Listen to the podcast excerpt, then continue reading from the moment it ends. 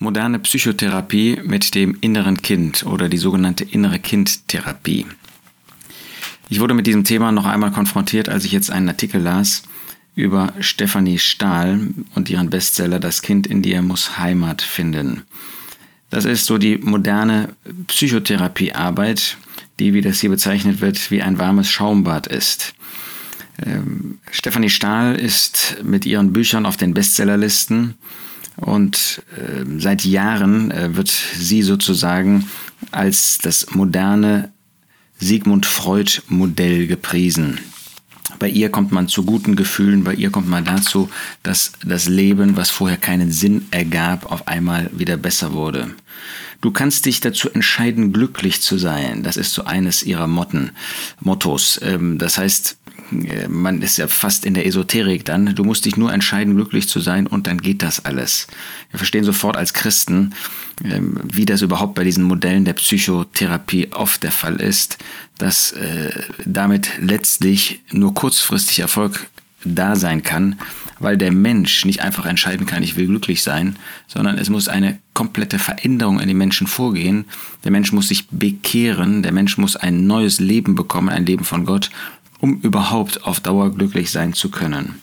Aber noch kurz zurück zu dieser Psychotherapiearbeit, weil auch viele Christen, die Probleme haben, die in Problemen leben, äh, gerne dann zu Psychotherapeuten gehen. Zu Psychotherapeuten, ähm, entweder sogar Ungläubige, ähm, die atheistisch sind. Wie können sie eine Seele, die ja gerade davon lebt, dass sie in dem Licht Gottes, in der Beziehung mit dem Herrn Jesus, mit Gott lebt, äh, dass sie dadurch auftankt, dass sie dadurch erleuchtet wird, dass sie dadurch die richtige Lebensperspektive, die, die richtige Lebensorientierung bekommt.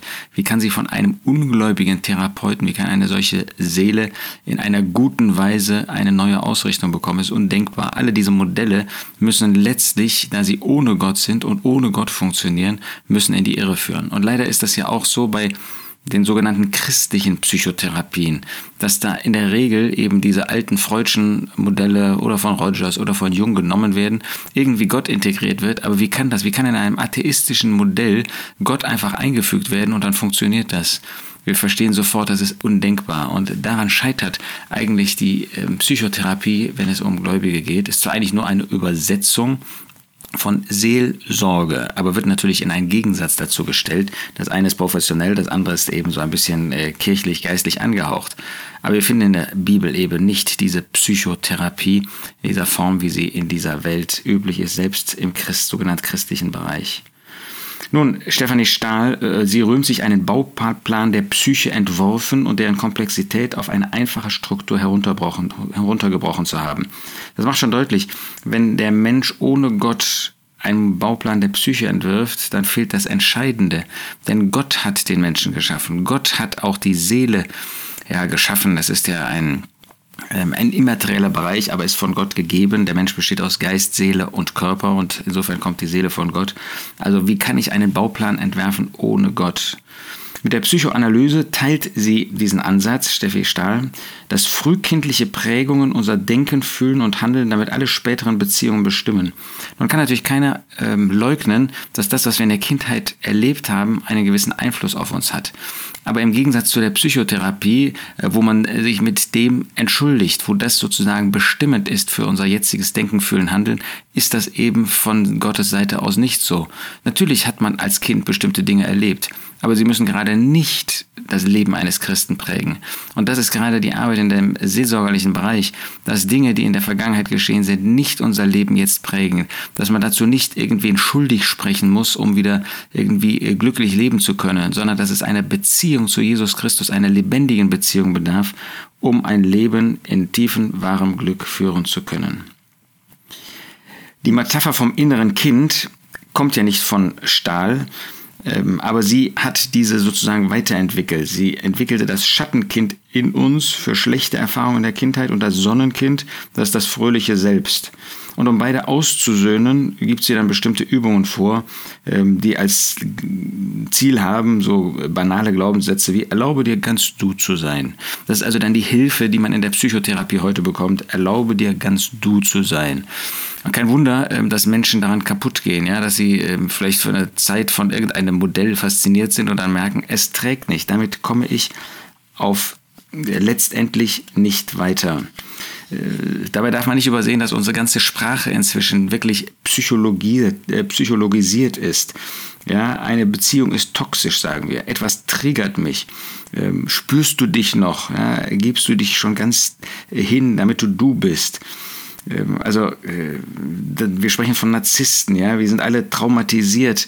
Ähm, das zeigt alles, ähm, wohin diese Psychologisierung unseres Lebens, unseres Denkens, unserer Person führt wenn jemand missbraucht worden ist, ähm, dann ist jemand nicht in der Lage, ähm, eine Beziehung einzugehen, eine Frau zum Beispiel mit einem Mann, bis, und jetzt kommt diese äh, moderne Psychotherapie, äh, dem Schattenkind klar wurde, dass die Situation vorbei ist, der Täter tot ist und er nicht mehr in der Realität ähm, vorhanden ist, die vielleicht vor 10, 20, 30, 50 Jahren existiert. Und dann ist man eben geheilt, ja, wenn man also dieses Schattenkind sozusagen überwindet. Ähm, nun ist nicht alles, äh, was in der Therapie, in der Psychotherapie auch gesagt und, und getan wird, ist nicht damit alles total verkehrt. Aber hier sieht man, dass man mit einfach Psychologisierungen und nicht mit einer Beziehung mit dem Herrn Jesus, mit biblischen Werten, mit biblischen Hinweisen äh, meint, das Leben äh, irgendwie bestehen zu können. Es ist also im Prinzip der Versuch, irgendwie eine positive Psychologie zu schaffen, in der der Mensch sich dann glücklich fühlt. Dabei wird immer davon ausgegangen, der Mensch ist nicht gut genug, wie er ist, er muss sich verbessern. Nun, und da verstehen wir sofort, da erkennen wir sofort, das ist nicht das biblische Modell. Der Mensch kann sich gar nicht verbessern. Ja, ein Christ, der kann sich verbessern, nee, ein Christ kann sich auch nicht verbessern. Denn ein Christ ist schon heilig. Ein Christ ist in einer Beziehung, also jemand, der Jesus Christus als Retter angenommen hat, der ist in einer lebendigen Beziehung mit Gott, mit dem Herrn Jesus. Der kann sich nicht bessern, der ist vollkommen in Christus der kann aber in Übereinstimmung mit dem leben, wozu er von Gott gemacht worden ist. Das ist oft immer unser Problem. Aber der kann sich nicht bessern, der muss sich nicht bessern. Ein Ungläubiger kann sich nicht bessern. Der braucht neues Leben, der braucht die Intervention von Gott, der braucht die neue Geburt, dann hat er ein neues Leben und ein Gläubiger, er kann sich nicht bessern, weil er vollkommen in Christus ist. Was soll er da noch besser machen? Was er verändern kann, ist, dass sein Leben in Übereinstimmung genau damit ist. Also wenn wir äh, mal überlegen, was, was ist eigentlich für uns als Christen in diesem Zusammenhang zu sagen? Da ist das erste im Sinne von Markus 2, Vers 17. Als Jesus es hörte, spricht er zu ihnen, nicht die Starken brauchen einen Arzt, sondern die Kranken. Ich bin nicht gekommen, Gerechte zu rufen, sondern Sünder. Wir müssen also ein Bewusstsein haben, dass wir krank sind, dass wir jetzt mal als Menschen, die natürliche Menschen, dass wir verloren sind, dass wir ähm, ein, ein äh, sündiges Leben haben, dass wir Sünder sind, dass wir uns selbst gar nicht bessern können.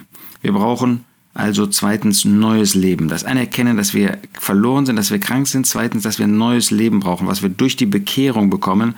Also nicht irgendetwas verbessern, sondern wir brauchen ein Geschenk Gottes. Wenn wir uns als Gläubige sehen oder jemand, der zum Glauben gekommen ist, dann ist oft da eine Bitterkeit da über Dinge, die an einem geschehen sind. Und da brauchen wir Vergebungsbereitschaft. Wie sagt der Herr Jesus auch, nur wer anderen gegenüber barmherzig ist, der kann Barmherzigkeit praktischerweise erfahren. Nur wer vergebungsbereit ist, der wird auch selber in seinem Leben Vergebung praktischerweise erfahren, ähm, ein Bewusstsein davon haben können. Also wir brauchen diese Ver äh, Vergebungsbereitschaft. Ähm, dann ist ganz wichtig, äh, dass man versteht, dass man dabei nicht für den anderen verantwortlich ist. Also wenn ich vergebungsbereit bin, dann hat nicht automatisch der andere auch Vergebung äh, erhalten von Seiten Gottes. Dafür muss er selber zu Gott kommen, dafür muss er selber die Dinge in Ordnung bringen. Nehmen wir mal an den Fall, dass ich missbraucht worden bin als Kind. Das ist eine furchtbare Erfahrung.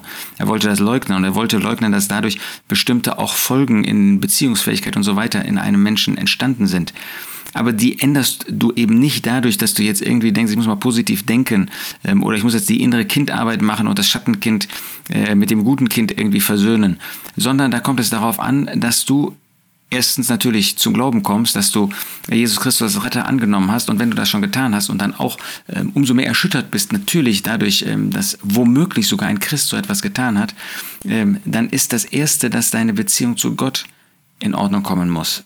Und ich meine jetzt auch als Gläubiger. Denn du hast, und das ist ja menschlich verständlich, äh, du hast Bitterkeit in deinem Herzen. Wie kann Gott so etwas zulassen? Und das können wir auch nicht erklären, das können wir auch nicht ähm, äh, gutheißen, äh, was, das, was dieser Mensch getan hat. Und das äh, können wir auch in gewisser Hinsicht nicht erklären.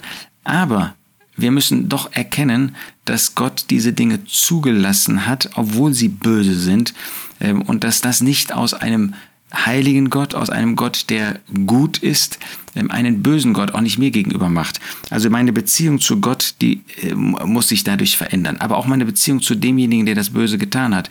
Ich kann ihm äh, nur vergebungsbereit sein, ob er die Vergebung überhaupt ähm, in Anspruch nehmen möchte, ob er überhaupt ein Bekenntnis ablegt, das ist seine Sache. Und wenn ich ihm vergebungsbereit bin, ist seine Beziehung zu Gott immer noch nicht in Ordnung, sondern dazu muss er selber die Dinge Gott gegenüber bekennen und dir gegenüber bekennen. Aber das ist nicht deine Verantwortung. Deine Verantwortung ist, was ist deine Haltung Gott gegenüber, dem Vater gegenüber und einer solchen Person.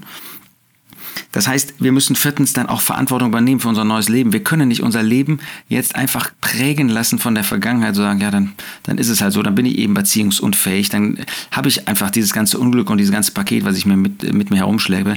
Nein, du bist selber verantwortlich für dein Leben. Du kannst nicht andere immer einsetzen. Das ist die moderne Psychotherapie. Ja, die sagt, das ist dein Vater, das ist deine Mutter, das ist dein Onkel und was weiß ich, die haben dein Leben äh, so zerstört. Ähm, jetzt musst du denen gegenüber mal so richtig deine ganze Wut, deine ganzen Hass rauslassen oder die Beziehung abbrechen. Nein, du kannst Verantwortung übernehmen für dein Leben und von jetzt an anders leben. Du kannst jetzt glücklich leben, du kannst jetzt mit dem Herrn leben. Du kannst dein Leben, deine Lebensorientierung, deine, äh, äh, deine Perspektive, deinen Blick kannst du verändern. Dazu musst du dann auch fünftens veränderungsbereit sein. Ja, ähm, das heißt, du musst ähm, auch bereit sein, äh, Verantwortung zu übernehmen und an dir durch den Herrn arbeiten zu lassen, dich verändern zu lassen, eine neue Lebensausrichtung in deinem Leben zuzulassen.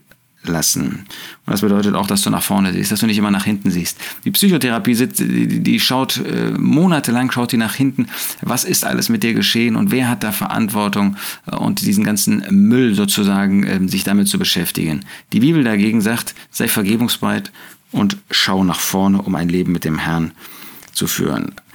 Also, diese äh, therapeutische innere Kindarbeit ist letztlich Unfug. Ja? Es gibt nicht ein inneres Kind, du, es gibt nicht eine äh, Persönlichkeit von Kind und dann eine heutige Persönlichkeit und so weiter, ähm, sondern du bist eine Persönlichkeit, du bist eine Person, du bist eine Seele mit Erfahrungen von früher und mit Erfahrungen, die du heute hast.